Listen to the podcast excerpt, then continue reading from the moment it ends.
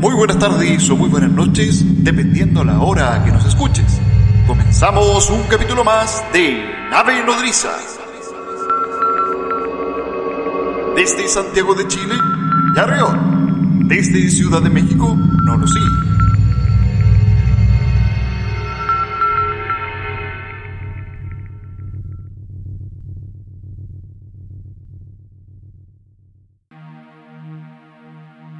Muy buenas tardes o muy buenas noches, queridos amigos. Bienvenido a una jornada más de Ufológicamente Hablando, un programa de Nave Nodriza. Como siempre nos acompaña nuestro querido amigo desde allá, desde tierras mexicanas. Norosí, ¿cómo estás? ¿Qué tal, Yarreo? no sé si me escuchas ahí fuerte y claro. Yo estoy aquí con algún problema en la, en la nave de comunicación, pero creo que estamos saliendo sin mayores inconvenientes acá desde esta posición. Yarriot, ratifícame ahí con un, con un ok. Ok. No, está perfecto. Perfecto, se escucha perfecto, mi querido Muy bien, en este segundo capítulo, en este segundo capítulo del año, eh, estamos eh, muy contentos de estar nuevamente con ustedes, reagendando todo lo que es eh, las transmisiones, como se podrán dar cuenta eh, la seguidilla de programas con la que terminamos el año pasado, este año las estamos reestructurando y es por eso que hemos estado haciendo capítulos un poco más eh, divididos en, el tiempo respecto al último que hicimos y al que estamos eh, iniciando el día de hoy. Así que dar las primeras disculpas del caso de porque estamos empezando con bastante atraso, pero bueno, los controles de la nave están recién tomando fuerza para empezar este segundo capítulo de este 2023, Yarret. Exactamente, mi querido Norosí, y bueno, más que nada agradecerle a todas las personas que se están integrando ahora y que nos han seguido y enviado mensajes de muy buenas vibras durante, bueno, durante nuestra ausencia.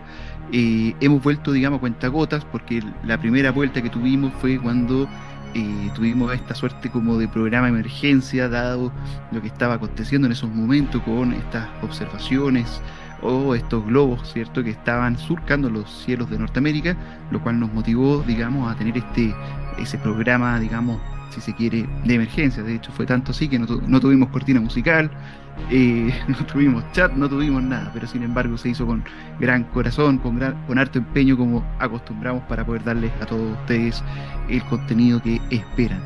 Eh, bueno, muy agradecido de todos ustedes que han ido integrándose, han seguido escuchando nuestro podcast, tanto a través de nuestras plataformas como Spotify o los programas que tenemos nosotros todavía eh, arriba, digamos, de la plataforma de nuestro canal de YouTube.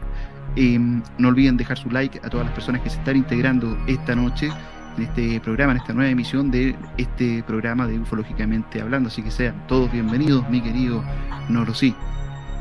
Exacto, y esa, ese último programa que bien mencionas tú, eh, con todo lo que trajo las, las, repercusiones del incidente de los globos, mayormente ha sido conocido en el mundo, más allá de lo que se especuló en su minuto con que fueran objetos voladores no identificados, los que estaban eh, cayendo tanto en cielo, en suelo de Estados Unidos como eh, también en Canadá y lo que se estaba visualizando en ese tipo de eh, de lugares. Eh, finalmente, por ahí, antes de, bueno, entre medio de ese último capítulo y este, ya subimos por ahí un, post bien interesante eh, en nuestras redes sociales que un poco hablaba justamente del el sinsabor de alguna forma que nos dejaba este tipo de noticias que sí, de alguna forma alarmaba a la comunidad ufológica y a la sociedad en, su totalidad, por qué no decirlo. Pero también Yarriot nos dejaba también un, un cierto sabor amargo respecto hacia dónde se estaba apuntando el fenómeno ufológico en cuanto al manejo gubernamental. Eh, no han salido noticias nuevas respecto a esto, no han aparecido las, eh, las, imágenes o los, eh, los audios de, los, de los pilotos. Yo por ahí tuve la oportunidad de leer alguna transcripción de, de, de alguno de los pilotos que estuvo cerca del objeto que cayó en el lago Michigan pero la grabación como tal yo no la he escuchado, yo no sé si ha salido a la luz pública o es eh, materia de, reserva del gobierno de Estados Unidos en estos momentos. Eh, lo que sí nos deja en claro este, este tipo de, situaciones, y es que eh, pareciera como un boom mediático que se le trata de dar al tema ufológico para hacer, unas, hacer tratos de otro tipo que tienen que ver como habla ese post del que estoy comentando, vayan a buscarlo si, tienen la oportunidad a nuestra página de Instagram o de Facebook, eh, de una mm, suerte de escalada tecnológica armamentista, que es lo más probable que es lo que estuvo sucediendo entre China y Estados Unidos. El, el tema OVNI, entonces, en este caso, se utilizó eh, así sin ningún pudor para, para poder eh, contrarrestar al, enemigo de alguna manera. Y lo que sí es, cierto es que efectivamente, o sea, los eventos ocurrieron, eh, los pilotos fueron con sus naves a, buscar estos objetos, se gastaron, lanzaron misiles, se gastaron millones de dólares, pero eventualmente, así como un globo también, la noticia se fue desinflando, se fue desvaneciendo en el tiempo y la mirada ufológica quedó digamos, otra vez en el, en el olvido.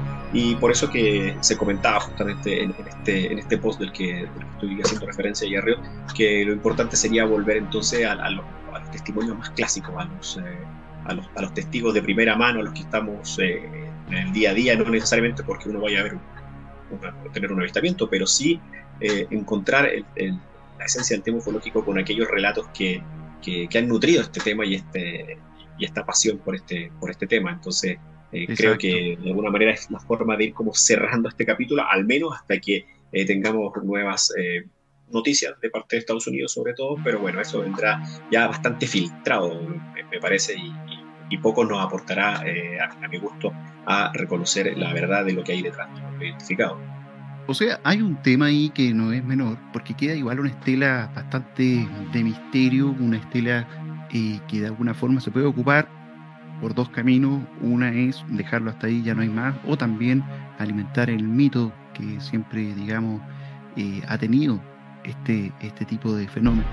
De hecho, em, cuando se habla, de hecho estuve viendo yo algunas noticias, si mal no recuerdo, el diario El Mundo, en donde se hablaba de que em, la, se quiere como la Casa Blanca estaba de alguna forma eh, ya dando indicios como que no, no se iba a insistir más, digamos, de lo que había ocurrido en esa oportunidad, más allá de que efectivamente hubo un gasto fiscal bastante importante, por qué no decirlo, y que fue gatillado 100%, digamos, por ir a derribar lo que haya sido, lo que se derribó, si es que se derribó algo. Eh, aparecieron harta, harta teoría de la conspiración, sobre todo por un accidente que había ocurrido, digamos, en el entorno, pero queda ahí. ¿Cierto? Queda ahí y bueno, lo mismo pasa, pasa o pasó, digamos, con el tema de Roswell, ¿cierto? En donde existe un, un relato, relato que después no se respeta y después se desmiente, relato que después va siendo alimentado por otras voces, por las voces de los investigadores, bueno, va creciendo el mito, a lo mejor esa noche o ese día que ocurrió, digamos, si mal no recuerdo, en febrero, eh, va a quedar como un registro tal como esto otro, ¿cierto? En donde de alguna manera no va a haber una explicación, eh, pero sí, digamos, eh, va, a resonar todavía en el aire las voces ribombantes, ¿cierto?, de los titulares, en este caso. Mi querido Rosy, vamos a saludar a nuestros queridos eh, tripulantes que hoy se integran y que de alguna manera nos están dando toda la buena onda, las buenas vibras en este regreso, en este regreso triunfal de la nave. yo muergo ahí, que fue el primero que escribió, que nos está dando ahí un abrazo desde Argentina. Rodrigo Canales también que nos saluda muy afectuosamente, Kiko Hurtado que nos extrañaba mucho, que extrañaba mucho, mejor dicho, los en vivo, ¿cierto? Nosotros también lo estábamos de menos. Sigrid Lazarus, eh, desde Viña del Mar, gracias por avisar a través de, Instagram. Eh, el Impatible dice que bueno que volvieron. Y bueno, bueno, ahí digamos empiezan a, conversar ya nuestra gran comunidad, mi querido Norosí, están ahí integrándose de a poco. Eh, entiendo, digamos, que el formato, elegimos un formato de día martes, un formato medio furtivo, porque eh, dijimos a las 10, pero comenzamos una hora después, pero son cosas que pasan. Ustedes saben que esta nave funciona, digamos, con una energía muy particular y que, bueno, a ratos cumple con los horarios, otras veces no, pero estamos acá y estamos para ustedes para, que, para esta noche, digamos, de conversación con respecto al tema ufológico. Eh, no te voy a negar, mi querido Norosí, que eh, para mí cuando yo escuché estas noticias, cómo se empezó a dar, para mí fue maravilloso. Fue casi una guerra de los mundos, así que no te voy a negar de que para mí esos momentos fueron increíblemente geniales. Eh, por este misterio, por esto no saber qué ocurría, por estos mensajes que aparecían, ¿cierto? Que se reportaban, de hecho, no solamente en los cielos de Estados Unidos, sino que también creo que fue en Paraguay o Uruguay que también se hablaron de que tuvieron observaciones. Para mí fue como vivir una película, como vivir un sueño. Sí, en ese sentido yo muy agradecido por ese momento, no, te voy a, no lo voy a negar. Sí, no, seguro, seguro, causó, imagínate, si causó revuelo en la gente que está fuera del, del ámbito ufológico o que es más, más furtiva, que, que algo conoce el tema o le llama la atención.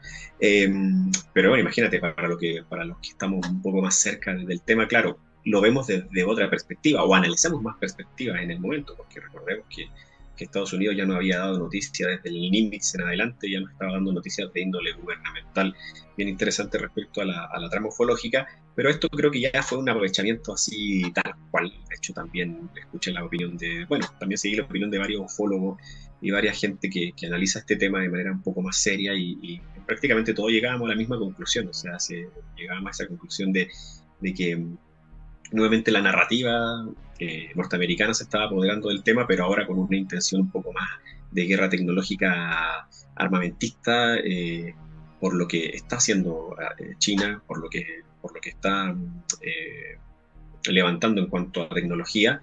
Eh, y entonces creo que así, tal como, como inició este tema, de, fuerte, de, de, potente, así también acabó. Digamos. Entonces, no, al menos para mí fue como lo, lo dejé un poco como, como guardado hasta tener las últimas eh, noticias que tengan que ver con al menos los, los, testimonios de los pilotos. Eso creo que podría ser algo Eso un poco más va a primar y va a ser, exacto, va a ser importante.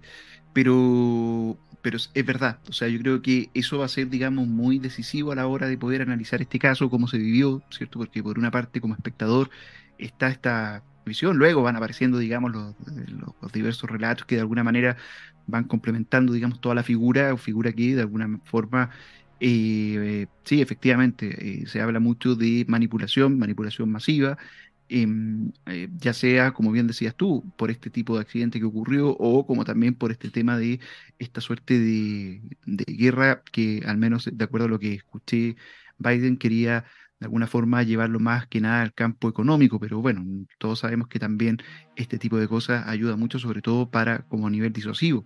O sea, en ese sentido, mantener la expectación en cuanto a eh, aquello que no conocemos, yo siento que en este caso mencionando el tema de la tecnología, se vuelve mucho más interesante, sin duda alguna. Sí, de todas maneras, de todas maneras. A mí lo que me llevó un poco también eh, cuando pasó este boom y cuando pasó, cuando dejó de hecho de sonar en, la, en las noticias, ¿no? cuando ya los portales de internet ya no tocaban tanto el tema, ni, ni salía tan, tan seguido en, en, televisión, que también acá se repercutió mucho, por supuesto, eh, me llevó a pensar un poco del que tal vez nos daría Jared para un capítulo eh, íntegro de, de, de, Nave Nodriza o, bien acá de un live o podcast directamente, que sería hablar de la... Lo hemos tocado nosotros de manera tangencial en alguno de los, de los otros, de los otroras, ufológicamente hablando, como comenzamos haciendo ufológicamente hablando, que tiene que ver, de, que tiene que ver con la prensa, el, el, la prensa y el, el, vínculo entre la prensa y el fenómeno ovni.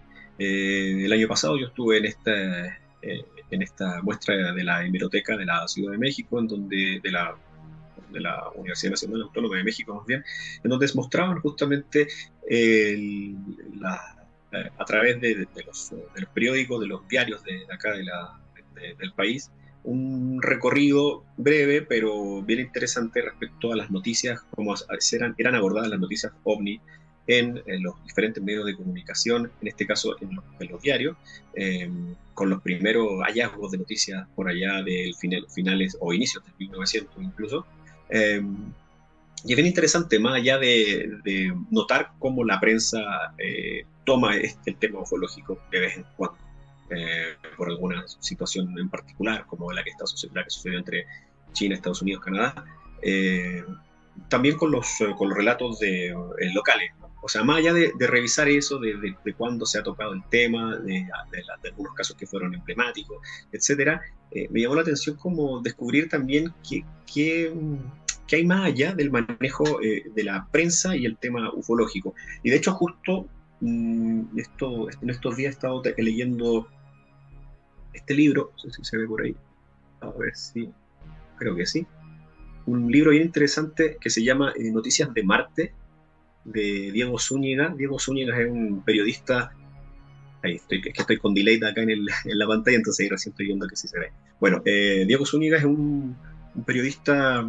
chileno que vive en, Alemania y justamente, bueno, Noticias de Marte, el, título está como bien, así como bien sugerente, y habla justamente del manejo de, em, la, de la prensa, en, su caso no solamente de los diarios, sino que habla de la prensa en general, eh, el vínculo, tema prensa y tema, y, tema ovni.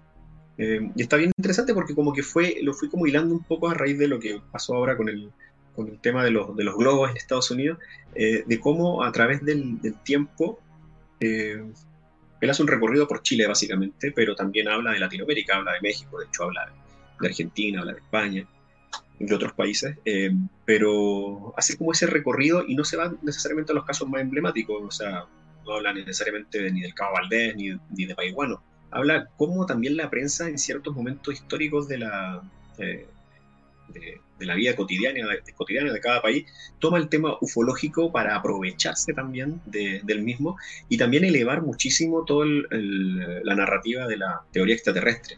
Eh, es bien, muy, muy buen libro, es bien interesante. Yo debo confesar que estoy a punto de terminarlo, pero no lo he terminado, pero ya tengo recorrido bastante páginas de él y es bien interesante cómo, cómo habla, por ejemplo, de muchos casos que, eh, aún sabiéndose que eran falsos o que no estaban, eh, o que estaban en vías de, enterarse ya prácticamente todo el mundo de que habían sido confusiones con planetas, en fenómenos meteorológicos, eh, Diego Zúñiga nos habla de cómo la prensa en muchos casos eh, aprovechó esto, sus páginas para llenar y llenar eh, páginas de, aprovechamiento del tema ovni, mintiendo así, incluso descaradamente. De hecho, yo me acabo de enterar justamente leyendo a Diego que en, los mediados de los, de los, años 50 en Chile, por ejemplo, hubo un caso bien importante, emblemático, que la, prensa lo tomó entre ellos, el diario El Mercurio, la tercera. El Mercurio eh, tomaba mucho eh, datos, eh, noticia ufológica para, para, hacer eco de, este tema y lo mm. enfocaba sobre todo por, por el ámbito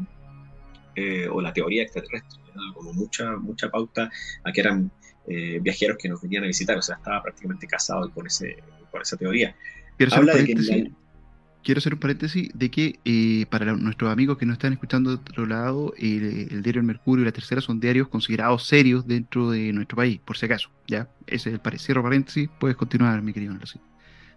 Sí, exacto. Y habla que, habla que por ejemplo, a mediados de los años 50, unos estudiantes de la Universidad de Chile fueron a, hicieron, crearon, manufacturaron un platillo volador, una suerte de platillo volador, lo fueron a dejar a, los, a las faldas del Cerro San Cristóbal, y apareció la noticia en todos estos diarios de manera así, pero sustancial, o sea, se, leía por todos lados que eh, efectivamente habían llegado los extraterrestres, que había llegado una nave que había chocado, eh, incluso se habla de que, por ejemplo, la policía en ese, entonces eh, ya sabía de esta broma que habían jugado los, estudiantes eh, y por ende no, le hicieron mucho caso, pero los medios de comunicación, en este caso estos, estos diarios, se encargaron de sembrar el pánico así abiertamente sin investigar mucho más allá. Entonces, como bien interesante reconocer también el papel que juegan los medios de, eh, masivos de comunicación eh, respecto a cómo se maneja el tema ufológico. Eh, ustedes se podrán dar cuenta muchas veces cuando en los programas son invitados algún ufólogo o algún personaje interesante o medianamente interesante, poco, poco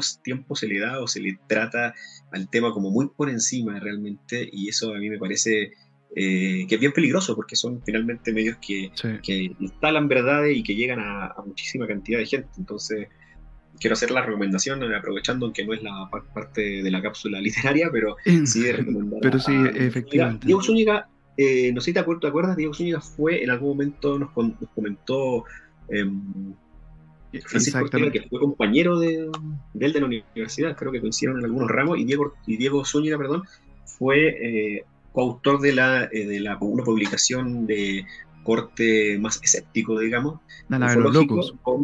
Exactamente, la nave de los locos con, em, con, Sergio, Sánchez. Entonces, eh, vale mucho la pena leerlo y notar cómo los medios de comunicación, insisto, se casaron con esta, con esta idea. Pero y bueno, habla todo de, que también tiene que ver con, eh, con toda la influencia norteamericana y cómo eh, esos primeros mm. autores que instalaron esas teorías fueron premiando a otros países. Pero siendo un poquito abogado del diablo también, y a ver, eran los tiempos, ¿cierto? Cuando hablamos de los 50, ¿cierto? También hay una fiebre ufológica que de alguna manera viene de Norteamérica, donde el relato extraterrestre está totalmente eh, tomado por él. De hecho, me acuerdo eh, que de alguna manera en el libro es, bueno, no de alguna manera, de la única manera, Sergio Sánchez relata o comenta, digamos, eh, eso es lo que tú hablabas con respecto, digamos, al trato de la ufología dentro de los canales de televisión. De hecho, él menciona, digamos, en el primer tomo de, era ese, em, eh, oh, se me fue el nombre, disculpa. Bueno, en el último, to, en el tomo de, de su... ¿De su Exactamente, en donde él hablaba puntualmente de que sí, pues, efectivamente aparece en televisión, ¿cierto? El ufólogo que trata de dar un, un cari un poquito serio, con datos, y de partida le ponen la canción del expediente secreto X. Entonces, existe, digamos, ese tema de, entre comillas, eh, la visión como un poquito light, ¿cierto? La visión como un poquito más sensacionalista.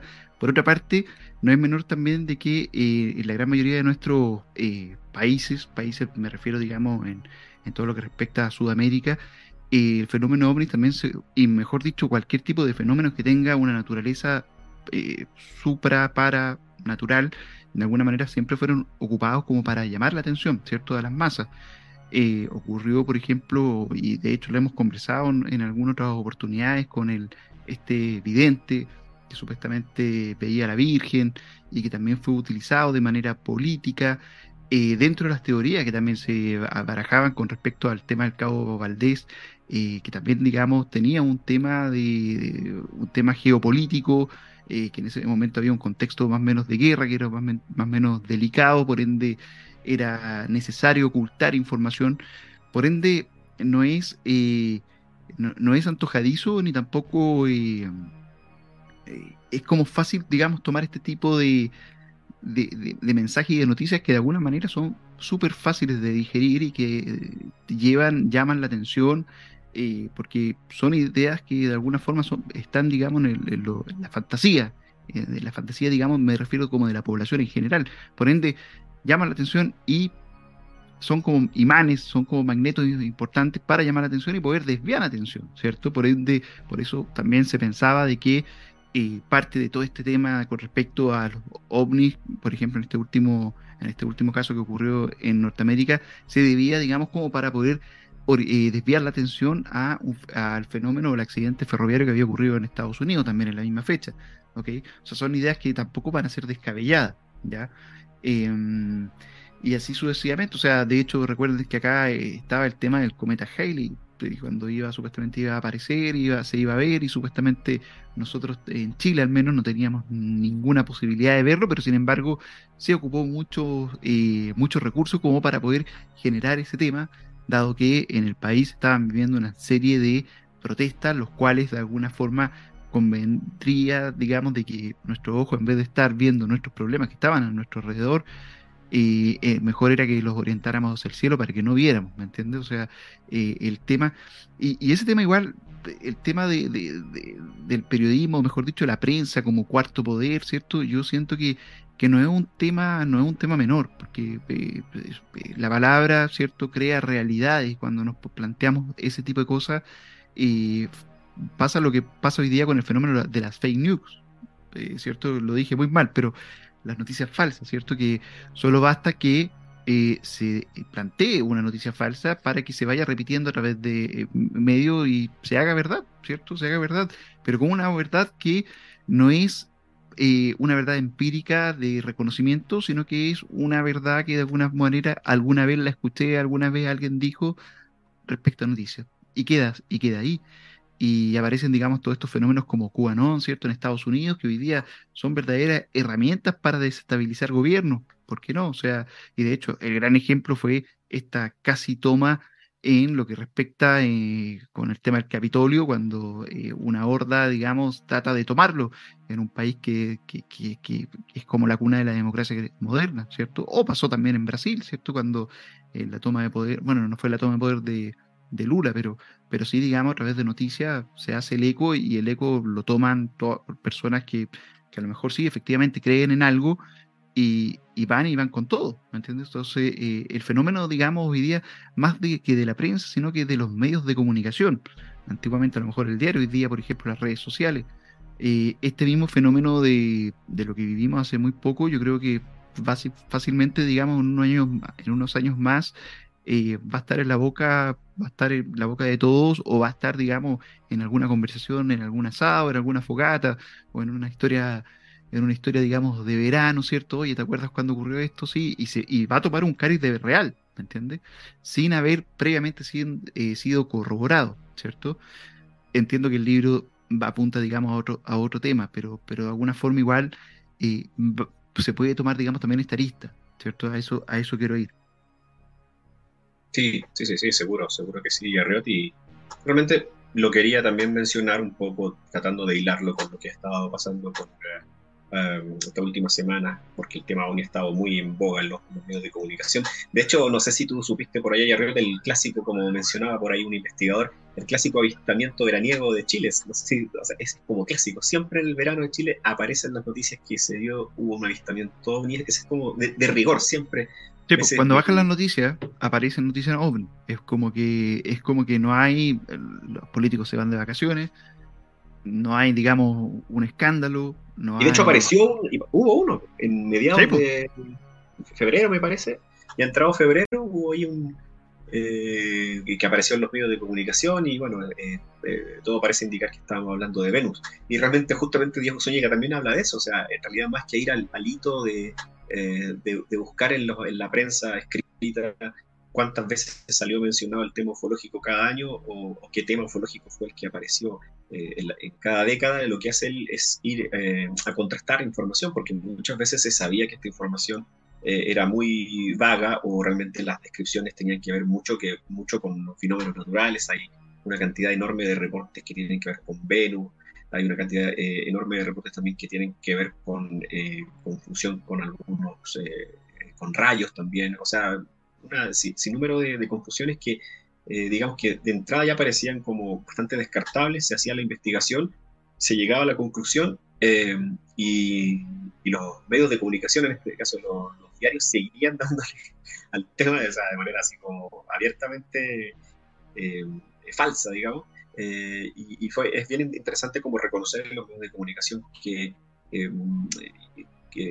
perdón, en este tipo de publicaciones, que mm, a través de la historia se puede dar cuenta uno, por ejemplo, en Chile, que ya habían eh, habido bastantes, por lo menos un par de intentos de eh, oficinas eh, que tuvieran que ver, que, que emanaran desde, desde, el Estado, como intentos de lo que es hoy el CFA, por decirlo de alguna manera. Hay que decir que Chile nunca ha sido como un Estado en, en, este, en este tema que, que busca el secretismo, al contrario, o sea, abre los archivos, están abiertas las casillas para que la gente pueda mandar su información se le da respuesta. En ese sentido, Chile es bastante diferente a lo que al menos se presume que pasa con Estados Unidos en respecto a los informes y a las resoluciones que, llegan.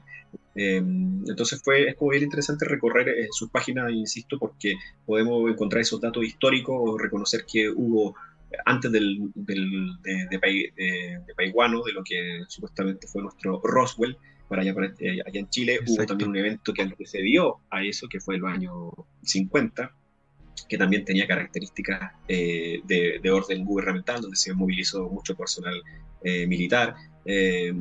pero eran, siento que al menos leyendo estas páginas me he dado cuenta que como que los, eran mucho más descartables los, los eventos porque se ponía mucho más atención, se iba a investigar mucho más rápido y bueno, obviamente con la, el avance de la tecnología no había redes sociales, no había no corría la, información así tan rápido como hoy, entonces había como menos posibilidad de que se hiciera tanto ruido. Obviamente la población, la sociedad en general sí, eh, realmente sí se alertaba bastante em, por, por, los diarios, efectivamente, pero rápidamente también se apagaba la, eh, la, velocidad, la veracidad de estos hechos porque eran investigados eh, por investigadores que en esos tiempos realmente eh, se ve que iban como directamente a, investigar, o sea, iban directamente a la fuente y, me pareció como interesante hacer este comentario respecto a la, esa relación un poco turbulenta, por decirlo de alguna manera, que tiene la prensa en general con el tema ovni, porque como bien dices tú, parece que cuando no hay información, cuando no hay noticias, cuando todo está apaciguado, vamos a sacar la carta que, que siempre llama la atención, que siempre la gente voltea a ver, que es el tema ufológico. Ahora también apareció por ahí, yo no, yo no tenía idea de esta noticia, que decían que iba a llegar, iba a haber una, un poco menos de invasión ahora. Sí. Esa idea. Lo que pasa es que aparece también esta, estos tipos de comentarios o este tipo de ideas, también aparecen lo que son estas suertes como de mitos urbanos, ¿cierto? Por ejemplo, y, que cae a lo mejor al mismo nivel de, de, la guagua que habla, ¿cierto? Esta guagua que le dicen fea y dice, más feo va a ser lo que va a pasar en tres días. No sé si has escuchado ese relato. Y que cae exactamente lo mismo, siempre hay un vidente, siempre hay un medium, siempre siempre hay, que, que, como que de alguna manera tiende como a despeinar ahora llegan en formato de TikTok, llegan en formato de, de reel de Instagram, ¿cierto? En donde se aparece, digamos, un vidente, un viajero en el tiempo, en donde eh, el día 23 de, creo que era el 23, eh, iban a aparecer, digamos, eh, bueno, la nave nodriza, ¿cierto? Y éramos nosotros que estábamos, que íbamos a, a, transmitir, pero se equivocaron de día, era el 28, no el 23. El tema está de que de que sí, se vuelve, se, vuelve, son como estos tipos de relatos urbanos, son como este tipo, y que funcionan igual como un virus, por así mm, llamarlo, porque de alguna manera se va masificando y, y va, y a lo mejor parte de una manera muy pequeña, muy nimia, pero después se va masificando y va cambiando, va mutando, hasta que ya después estamos esperando derechamente ya, y con fecha y hora a lo mejor, este tema del, del encuentro. Es interesante eh, el fenómeno visto desde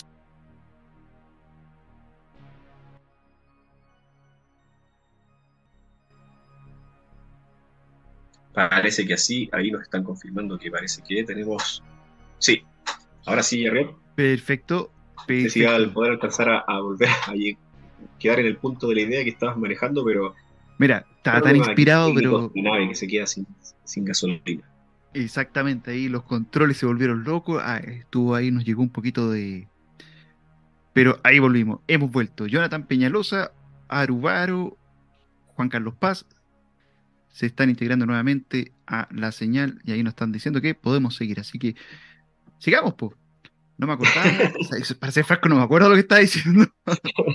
es, que, es que interesante desde los, desde los diversos puntos de vista que se puede enfocar el tema ufológico. O sea, estamos hablando en este caso de la vertiente em, prensa, ufología, también eh, de, lo, de, lo, que implican los testimonios, los testimonios que, eh, bueno, el área de la parafología y, de la, sobre todo de la, de la eh, teoría psicosocial, aborda también temas bien interesantes que son como adyacentes respecto a solamente la, observación ufológica. Eh, Exacto. Todo esto me, parece interesante también eh, como abarcarlo, es difícil como abarcar el tema ufológico en un solo, como en un solo gran ente, por decirlo así porque tiene muchos rasgos y creo que eso, de hecho, eso se manifiesta en la parte física, que son muchas cosas a la vez. Exacto, pero, pero ¿sabes qué? La complejidad de esto yo creo que es un mito vivo, por, así, por definirlo de alguna forma, en el sentido de que estamos ante un mito que se va construyendo, estructurando, reestructurando, que tiene distintas visiones y que de alguna manera eh, tiene esa dificultad. Y esa también, y esa es la maravilla también de este fenómeno, ¿cierto? Porque así como existen también distintas visiones para poder entenderlo, también está el hecho de que eh, de alguna manera eh, abre a muchas posibilidades y a muchas opciones. Este tema, que yo encuentro que genial que lo hayas propuesto, digamos, como temas para el día de hoy, mi querido No lo sí, creo que eh, es una lista no menor, no menor, sobre todo hoy día que nuestro, hoy día estamos plagados de información, estamos recibiendo información constantemente y de alguna manera igual eh, se vuelve peligroso. Eh, y, pero, pero, peligroso desde el punto de vista de que esta información tampoco existen los filtros, los filtros seríamos nosotros mismos. Pero así también es como que tampoco existen, digamos, mucho eh, lucidez, o sea, dependemos mucho de la población, de que le llega el mensaje para que cuando lo interprete, ¿cierto? Y ahí se vuelve lo riesgoso, porque así como existe muchas visiones, o sea, así como existen muchas personas, también existen muchas visiones, es donde se vuelve lo complejo de esto, ¿cierto?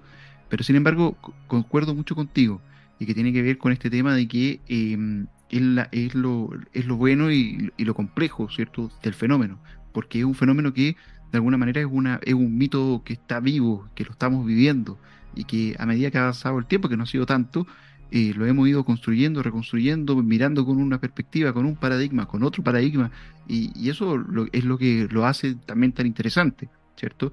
Como bien decías tú, no es solamente ver el fenómeno, sino que también entender los fenómenos que se provocan a través de este fenómeno. Exacto. ¿Cuántas veces hemos hablado de que este, que este mito, este, este, este mito moderno o este enfoque que se le puede dar eh, a veces a los relatos tiene, tiene que ver como con el folclore, un encuentro tipo Vilas por ejemplo, donde está el componente sexual bien arraigado, eh, se enfoca muchas veces desde esa perspectiva, ¿no? O de lo, em, eh, de, lo absurdo que pueden ser a veces, como, como mencionaba Le, los encuentros. ¿Cómo, por ejemplo, cómo enfocar ese tipo de, de encuentro sin perder de vista, eh, o sea, no solo enfocarlo como, un tema eh, folclórico, digamos, como, como, un folclore actual o moderno, sino también entrarle directo al fenómeno ufológico del que se está hablando, meramente ufológico, sin, sin ponerle, sin, sin ponerle ese, ese, ese, sin adjetivizarlo, digamos, como lo, lo podría hacer ballet de, de pronto, o como lo podrían hacer eh, autores que tienen que, que están más cerca de la psicología, por ejemplo, de la sociología. Eh, le hace un, José Antonio Caravaca, por ejemplo, o como lo, como lo encarna eh, algún psicólogo o algún, psiquiatra, por ejemplo. Que sí es importante, o sea, yo creo que también vale la pena recoger datos de, de, de, ese tipo de perspectiva, de ese tipo de, ciencia humana. Pero si lo abordan, por ejemplo, también se le, ese, ese, encuentro, o, ese encuentro, ese ufológico, a lo mejor nos harían de ser eh, etistas, como dice Sergio Sánchez, pero también valdría la pena reconocer de pronto solo ver, digamos, la esencia del relato. Si, si, si voy a la esencia, eh, bueno, nos parece fantástica, nos parece increíble, nos parece súper eh, fascinante, y es por eso que entre esta otra ciencia humana a tallar para que se le pueda dar un poco más de, eh, de, de, moldura, digamos, de, de forma al, al relato. eso lo leía también justamente hace un, hace un, par de días, cómo a veces quitarle todos estos, estos componentes que, enriquecen, por ejemplo, pues, por supuesto, la, explicación del fenómeno ufológico, y si lo viéramos solamente con la mirada, con el prisma o con la lupa de, eh, la esencia del relato ufológico. Parecería eh, fascinante, ¿no? parecería como verlo de manera eh, totalmente pura. Entonces también hay como una suerte de discusión, hay quienes dicen, bueno, no, no, por, no por enfocarlo con, otra esta, con estas otras ramas de, la, de la ciencia humana, el relato deja de ser puro, digamos también eso da para una discusión bien, bien interesante. Y creo que aquí estamos sacando los temas de los temas prácticamente, porque como se dan cuenta, eh, el fenómeno eh, es, son muchas cosas a la vez y se puede enfocar desde, varias, desde varios puntos de vista a la vez. Exactamente. No, y es interesante el planteamiento eh, como fenómeno, pero por otro lado también vamos a caer, digamos, la en la limitancia de lo que tiene que ver el, eh, la visión del sujeto, la interpretación, ¿cierto? Los contenidos, ¿cierto? Eh, por lo general, los relatos se empiezan a contaminar cuando eh, son tomados a lo mejor por periodistas, periodistas que de alguna manera ponen un poquito de la cosecha o interpretan lo que el propio observante interpretó. Entonces ahí también se vuelve complejo el, el ver la pureza. O sea, en estricto rigor, el relato en estado más puro sería la vivencia de la persona, ¿cierto? La, vivencia de la persona. Eh, nosotros leemos la interpretación que un autor o un investigador hace de esa vivencia. Eh, ahora, ¿cuál es el punto de objetividad de todo esto? Eh, eso yo creo que es digno de debate. O sea, yo siento que, que, sin duda alguna, digamos, porque ahí está, digamos, la esencia de lo que nosotros disfrutamos, ¿cierto? En estricto rigor, que son los relatos ufológicos. O sea, cuando nosotros vemos la historia, escuchamos la historia, ¿cierto?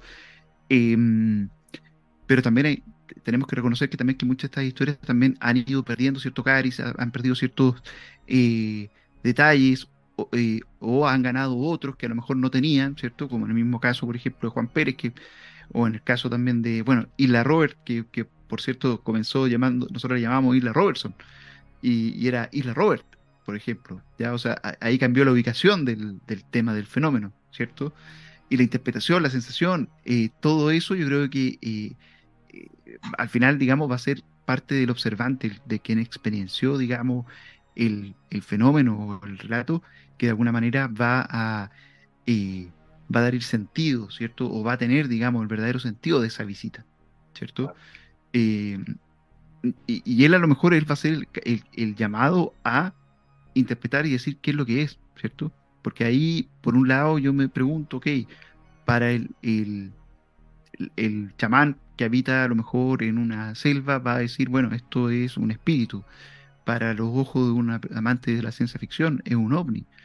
O a lo mejor, eh, como, como pasó, digamos, en el, relato, ¿cierto?, de, Francisco Ortega con el tema del Archimayén. Un científico a lo mejor va a decir directamente, ¿sabes qué? Esto no es nada. ¿Por qué? Porque no, porque no existe, ¿cierto? Eh, es interesante el debate que, propone mi querido. Interpretativo, completamente. Y aparte que es un fenómeno que, que, interactúa con la conciencia, entonces también ahí entramos, entramos en un tema en donde está súper finita ahí la, eh, la forma de, codificar lo, lo, que, lo que se observa. Volviendo un poquito atrás, ya ahora eh, eh, escuchando tus palabras, sin ir más, más lejos, la prensa es tan importante en, en, este, en este tema o, o moldea tanto la opinión que recordemos que el acrónimo OVNI o, platillo volador más bien, eh, eh, resurge desde el, encuentro de Kenneth Arnold y es una mala interpretación de los periodistas a la, eh, a la forma en la que se estaba... Exacto. porque Arnold se estaba describiendo los objetos. Entonces, él nunca dijo que era un platillo volador. pero, cualquier caso pero, decía más bien unos de boomerang. Pero mira qué interesante lo que acabas de decir, ¿cierto? Recordar, mejor dicho, porque si me, nos ponemos a pensar, hemos creado un mito, le hemos dado el nombre, ¿cierto? OVNI, eh, UFO, platillo volador, porque de hecho uno nace con ese concepto, por así decirlo, el platillo, y tiene que ser una forma de platillo. Eh, ya nace con un nombre distinto, ¿cierto? Siendo que el verdadero testigo vio otra cosa. Por ende, creamos una realidad y creamos en ese momento y se habló de platillo, ¿cierto? O sea, es delicado el tema, no deja de ser menor desde el punto de vista, porque igual si se estudia desde el punto de vista como, no sé, desde un, de una visión sociológica, antropológica, eh, nos vamos a encontrar ahí con que efectivamente eh, hay un tema de concepto que no es menor y que tiene que ver cómo también el, el observante va a interpretar la realidad y, cómo después investigadores, periodistas van van a interpretar lo que el, que ya interpretó dio, digamos, como, como, eh, como testigo, no sé. Entonces se vuelve más complejo y yo creo que ese es un ejemplo muy bueno, muy bueno, el de Kenneth Arnold. O sea, y yo creo que es súper decidor sobre todo para esto. Y, ahí, eh, como, como ya lo hemos visto también en otros tipos de teoría, eh, el investigador también incide mucho. Em, y también está, digamos, este tema de la sorpresa, ¿cierto? El grado de sinceridad también del investigador, porque a lo mejor también puede existir de que efectivamente, eh, sí, o sea, a lo mejor sí, vio una luz, pero versus vio una luz con un ocupante que dejó huellas, es totalmente distinto. Em, decir solamente vio una luz versus, digamos, todo un espectáculo que pudiese salir de ello, ¿cierto? Em, es interesante el tema, es interesante el tema. Eh, hace poco, eh, no sé si viste esta conversación, estas preguntas que le hicieron a Steven Spielberg, que decía de que supuestamente el, gobierno norte, que algo más había dentro de todo este tema, ¿cierto? Ahí de alguna manera se extrapola, ¿cachai? Bueno, Steven Spielberg es un director de cine, obviamente yo digo que un soñador va a buscar, digamos, la espectacularidad, ¿cierto? Queda ese este, este, este remanente, por así decirlo, de ¿no estarán tratando de hacer lo mismo que pasó con Roswell? Claro, aunque yo también escuché por ahí otras voces de que apareció Spielberg hablando ahora, un poco allanando el camino, porque al parecer eh, va a tomar eh, la esencia de lo que fue ET para hacer una serie. Entonces fue como que, ah, voy a aprovechar por aquí y voy a dejar aquí una opinión, dejo instalada esto y eh, sorprendo con esta otra noticia más adelante. Vaya a saber uno si es cierto o si no, las, cosas se van viendo con, el tiempo y, bueno, al menos actualizar eso que fue como que para muchos fue como, mm, creo que esta opinión está siendo un poco, un poco así como, eh, por llamarlo de alguna manera, como eh, un poco aprovechadora de la coyuntura justamente para instalar un poco su opinión y que la gente vuelva un poco a, hablar también eh, de lo que ha sido su, su carrera cinematográfica respecto al tema Lo, lo, amerita porque le fue muy mal en los premios Oscar y siendo que y en la taquilla también, siento que creo que su última película, Los Farley, no me acuerdo cómo se llamaba, era una película autobiográfica, la última película de Steven Spielberg, que no le fue muy bien, al menos en lo que respecta a los premios de la academia y también, digamos, la taquilla. Por ende, debe necesitar el hombre ahí un, apoyo, ¿cierto? Un apoyo, digamos, para hacer publicidad. Y qué mejor que esto. De hecho, él ya hizo una, una o produjo una serie también de, sobre este tema. De hecho, era una serie que se llamaba, si mal, no me acuerdo si era, no, no era Majestic, no me acuerdo cómo se llamaba. No, no recuerdo en este momento, pero él ya había hecho una producción de una serie también en cuanto al fenómeno ovni. Mi querido Norosí, ¿te parece que revisemos eh, a nuestros queridos tripulantes que han ido integrándose de a poco? Adelante, por favor. Y, han aguantado las caídas, han aguantado la torpeza de la nave, pero que sin embargo están ahí, ¿cierto? Esperando. Y ya cuando son las 20 para las 12, ¿cierto? 18 usuarios escuchándonos hasta el momento, 20 likes, que todavía han dado religiosamente su like, no dejen de hacerlo, ¿cierto? Aquellos quienes que nos van a escuchar en el futuro, eh, no, no, dejen de hacerlo. Em, vamos a ir leyendo acá algún tipo de pregunta o comentario de nuestros tripulantes. Em, voy buscando porque había visto. Ya, yo muergo dice: ¿Conocen el caso de la esfera de metal que se ve dentro de una claraboya? ¿Qué opinan al respecto? El caso necesitaría yo al menos más datos porque, para ser franco, yo no. no, no, ¿El nombre del caso, perdón? El nombre del caso, querido Yo muergo, si es que nos pueden compartir para poder hablar sobre él mismo. Perfecto. Bueno, aquí está la parte de los de cuando se nos fue el audio. y saludar, digamos, a las personas que se están integrando, a Arubaro, y Juan Carlos Paz, ¿cierto? Que se, Jonathan Peñalosa, que también se están integrando a esta señal, a esta nueva señal de nave nodriza, Noé, eh, Noé Alvarado, que nos está visitando también, eh, perdón, que nos está saludando. Había leído ahí una palabra dicho y el tío Luis Emilio que se integra dice, llegué tarde pero estamos. Saludos querido amigo desde Rinconada, si mal no recuerdo. No se me olvida porque conozco la zona. Disclosure también que se integra, digamos, a, a la nave. Así que saludos a todos ustedes que se están integrando a esta señal. Em, ya, bueno, ahí el tío Luis Emilio da un dato que dice eh, Dice, ojo, Kenneth Arnold después en otro vuelo vio los objetos aterrizando en una base aérea. Mira, interesante dato. Yo no, no, no, escuché, no he escuchado nunca eso. Em, perfecto. El imbatible ahí que nos dice que está junto a nosotros al pie del cañón. Eh, Alex y Turra Chichisola. ¿Se va a subir a Spotify o quedará aquí solo en YouTube? Se les echaba de menos.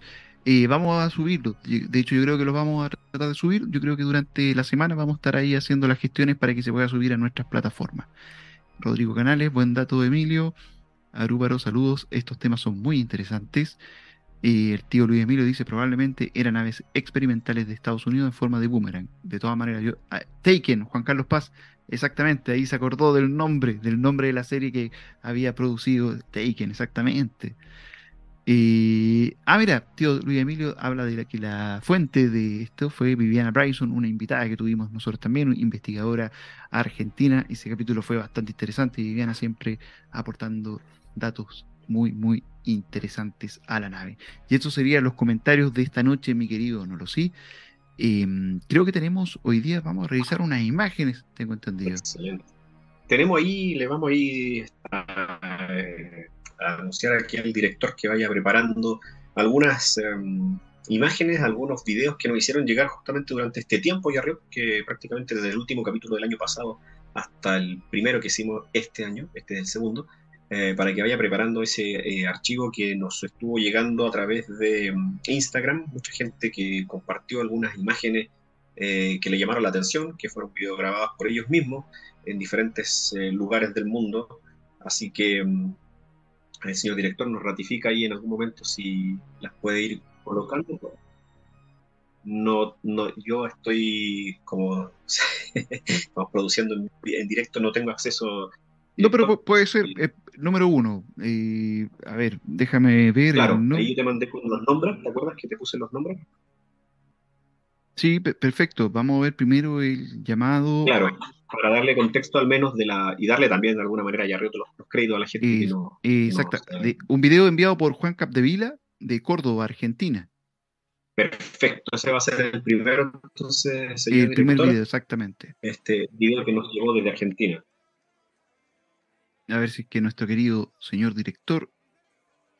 Perfecto. Ahí está. Esto nos llega desde Argentina, entonces, desde la localidad de Córdoba. Eh, bueno, aquí lo que podemos, aquí un objeto, ahí se está repitiendo, ojo, es una repetición de la, es un video bastante eh, corta duración, un objeto que tendría esta forma como cilíndrica arriba, muy luminoso. Es muy luminoso, exactamente. No se logra ver separaciones como para poder eh, decir que sea el satélite, los satélites, digamos, de los Starken, ¿cierto? O Starlink. Claro. Starlink. Starlink. eso. Dije cualquier cosa. Bueno, el punto es que. Eh, sí, efectivamente, claro, los Starlink se ven como este tren de, luces, más separada. Eh, Exacto. Yo no sé si, por ejemplo, por la distancia, el lugar, el, el, objeto pareciera estar como en esa toma como de un barrido, digamos el objeto cuando se, se, acerca mucho al zoom se tiende a deformar, entonces pareciera tomar una forma caprichosa de la cual originalmente eh, no tiene. Ahora, es un objeto que se ha visto en, otras, en, otros reportes también, ya es bastante más común de lo que parece. Es, una buena imagen. una nave nodriza podría ser. Una nave nodriza por las dimensiones, porque si estamos hablando de que a esa distancia se ve de esa forma y, presumiendo que fuera una sola estructura, estaríamos hablando de un objeto bastante largo, bastante amplio en cuanto a su longitud. el movimiento, al menos desde, o sea, a priori, no parece ser muy extraordinario, por decirlo de alguna manera, pero si, no, eh, si, logramos ver ahí, no tenemos imágenes de esos objetos de referencia, más allá de esos árboles que se, ven hasta el fondo. Em, pero bueno. No hay mucha variación de colores también. Claro. Solamente se mueve muy, muy lento, eso sí, ¿eh? Muy, muy, muy lento. Pareciera como si fuese como bajando, como si fueran como en caída de alguna manera. Pero bueno, el zoom, recordemos, distorsiona también bastante la forma en ese sentido. Eh, podríamos estar hablando de una eh, de un fenómeno meteorológico ¿Qué les parece a ustedes? Y vayan dejándonos en los comentarios también qué les parece esta primera imagen que nos llegó desde Córdoba, Argentina. ¿Me repites el nombre del amigo, Yorrio? Inmediatamente, estimado eh, Juan Capdevila, de Córdoba, Argentina. un saludo, aprovechemos de enviar un saludo también que nos dio este aporte. muchas gracias. Ahí nos compartió esta imagen por Instagram, ya tiene algunas semanas que nos la compartió. Ahí estuvimos hablando un poco con él y en esta ocasión estamos mostrando esta imagen tomada eh, por él mismo. Así que bastante interesante esta imagen, Exactamente.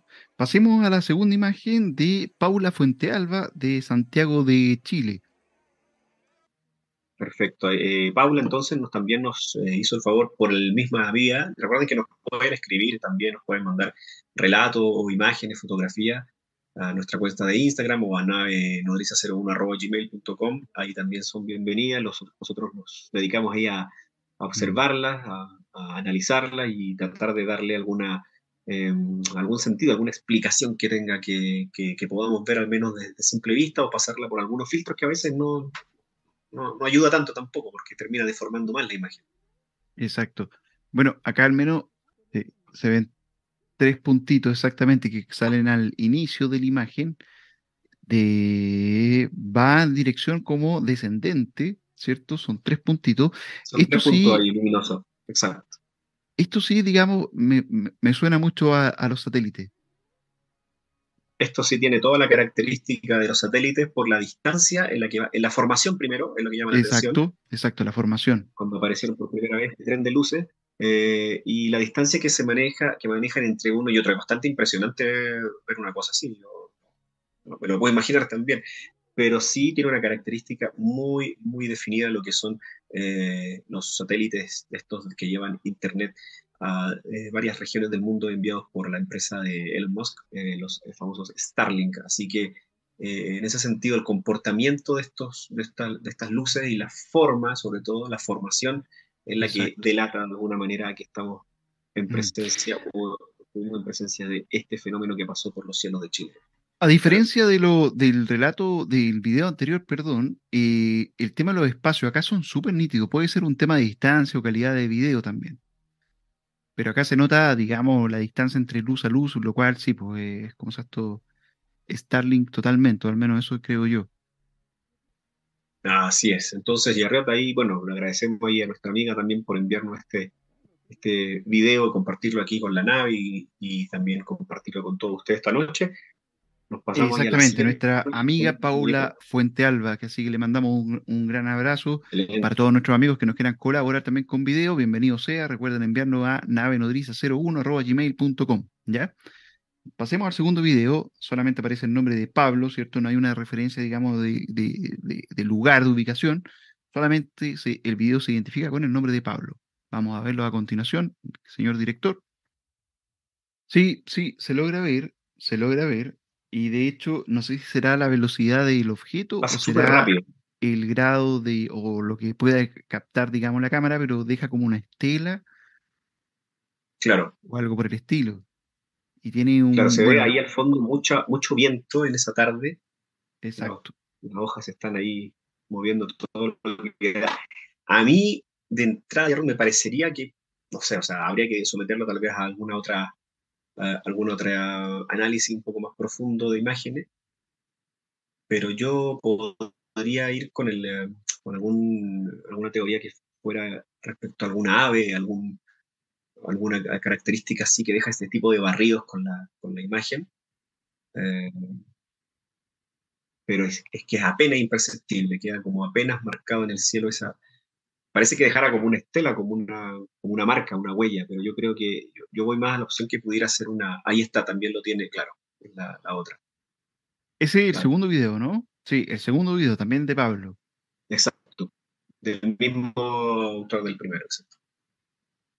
Ah, pero cuando aleja la cámara parece, pareciera como una mosca, por así llamarlo, a ver.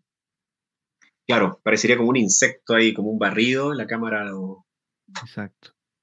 Cuando, justo cuando se aleja. Yo en ambos casos diría que estamos en frente, a algún tipo de insecto o de ave eh, que queda como marcado en ese momento como por la velocidad y queda como ese barrido de, de figura, por decirlo de alguna manera. Eh, de hecho, yo, yo conversé un poco con, él y, le mencioné esta teoría que fue muy como sin que pasara al menos por, ningún filtro ni, ni, nada de eso, pero creo que, estamos frente a eso. O sea, el, el aquí lo importante, ya siempre es como lo que nos ha dicho Marcelo Moya, o sea, es como el comportamiento del, fenómeno. Creo que eso es como súper, súper importante. Eh, se, se, confunde aves se confunden muchísimo. Eh, cuando se ponen en cuando están en el atardecer, por ejemplo, ahí se confunden muchísimo. Exactamente, y a veces la propia velocidad de captura que tenga la, cámara, ¿cierto? Y podría influir a lo mejor en algún tipo de, no sé si llamarle error, pero sí eh, en algún tipo de fenómeno que pudiese generar que tal vez eh, insectos u otro tipo de, de, de, qué sé yo, de presencia, ¿cierto? Pueda pasar. Pero de verdad, eh, también es una imagen muy, que, muy, bonita, por así decirlo, ¿cierto?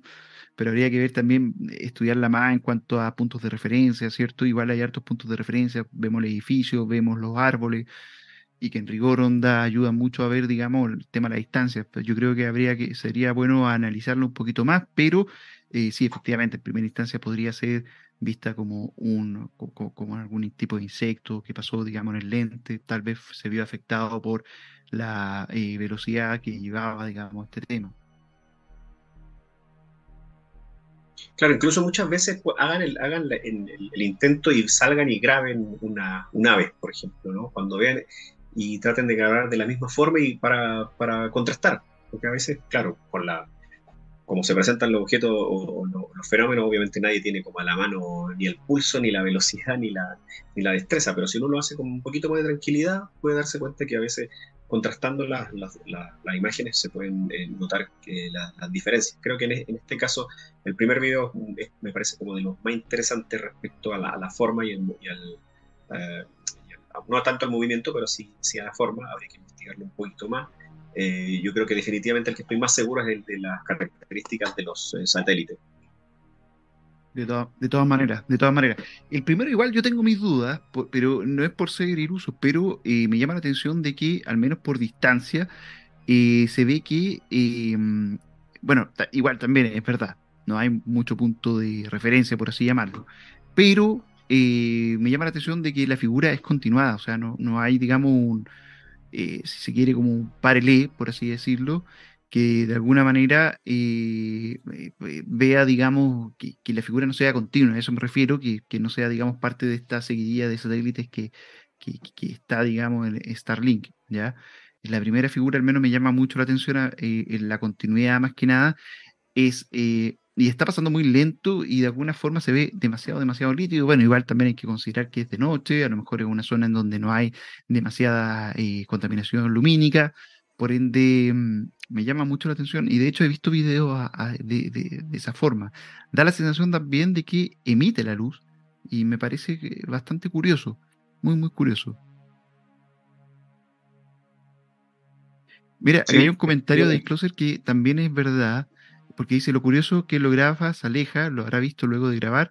Es verdad eso, la, forma, entre comillas, como de manipulación de la cámara en cuanto a eh, enfrentarse al fenómeno eh, es como el clásico chiste cuando tiran de que le pasan la cámara a una persona con Parkinson cuando aparece este tipo de, situaciones, pero me refiero con esto a que eh, eh, como que de alguna manera se va como alejando, ¿cierto? Meteorito yo creo que no por, el tema del desplazamiento, ¿cierto? Que es como horizontal, El meteorito tendría que ser descendente, según entiendo. por ende, no me es, digamos... Se ve muy no, no, cuadra mucho como que fuera, pero podría, ese tenía también pinta de ser un fenómeno natural. Recuerda que hay una cantidad de fenómenos naturales que desconocemos y que desconocemos su existencia simplemente. O sea, ya, imagínate, Exactamente. todavía mucho más. Pero al ser, tiene como esa cierta particularidad por ser de noche, por, por, no tener nada de contaminación lumínica. Eh, eso sí, como que no interesante. Exactamente, tienes toda la razón. Eh, cuando eh, va muy plano, ¿cierto? Va muy plano y, eso llama la atención. Lo otro lado tiene que ver con cómo se va eh, de alguna manera desplazando esta suerte como de estela que aparece. se vuelve bastante compleja, digamos, para el análisis. Yo también comparto mucho contigo que podría ser un insecto. Es verdad. Ahora, ¿qué tipo de insecto? Bueno, ahí ya sería indagar un poquito en... sería mucho para, para, lo que tenemos, digamos, para el material que tenemos, ¿cierto? Yo creo que todos son eh, dignas de análisis. Para todos aquellos amigos que de alguna manera tienen alguna imagen, tienen alguna, eh, ya sea fotografía o video, eh, son bienvenidos, envíalos para poder ser comentados, ¿cierto? En, este, en, la nueva, en la próxima edición, digamos, del programa. Mi querido, no lo sé. Mi querido Norosí, ahí te recuperaste, tuviste ahí un problema con la cámara que lamentablemente se, sufrió ahí un, pequeño percance, pero ya estamos, ya te tenemos vivito. Sí, creo que de los, de los, de todos los, de los que vimos, el más interesante creo que el primero, o sea, es como más espectacular, te comentaba, desde ese punto de vista por la, por la nitidez y porque no se ve absolutamente nada alrededor yo he visto muchos de ese tipo de videos, por ejemplo, acá saliendo de los volcanes, por ejemplo, hay como este tipo de, imágenes, pero a veces también tiene que ver con la... Me acordaba de eso, lo que tú estabas diciendo, me acordaba de eso. Ya, pero aquí se ven como mucho más, más eh, con una mayor velocidad entrando y saliendo.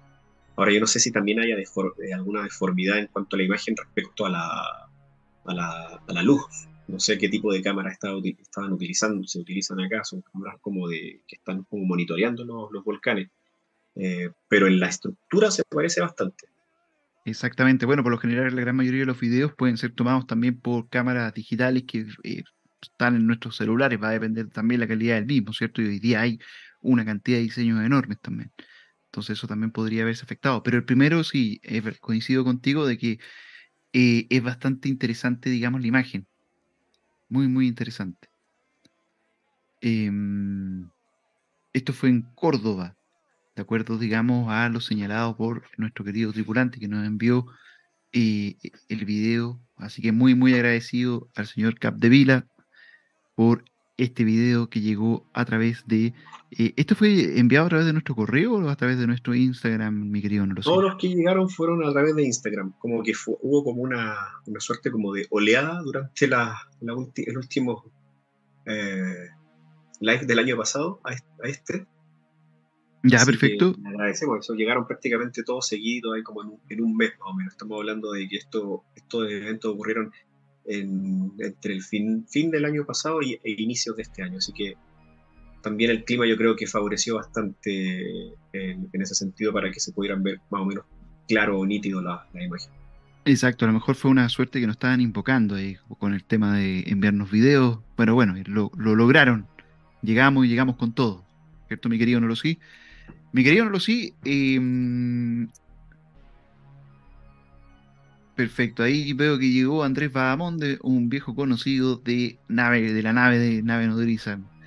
Mi querido Nolosí, eh, excelente, digamos, esta recopilación que se dio de manera casi orgánica de videos ufológicos.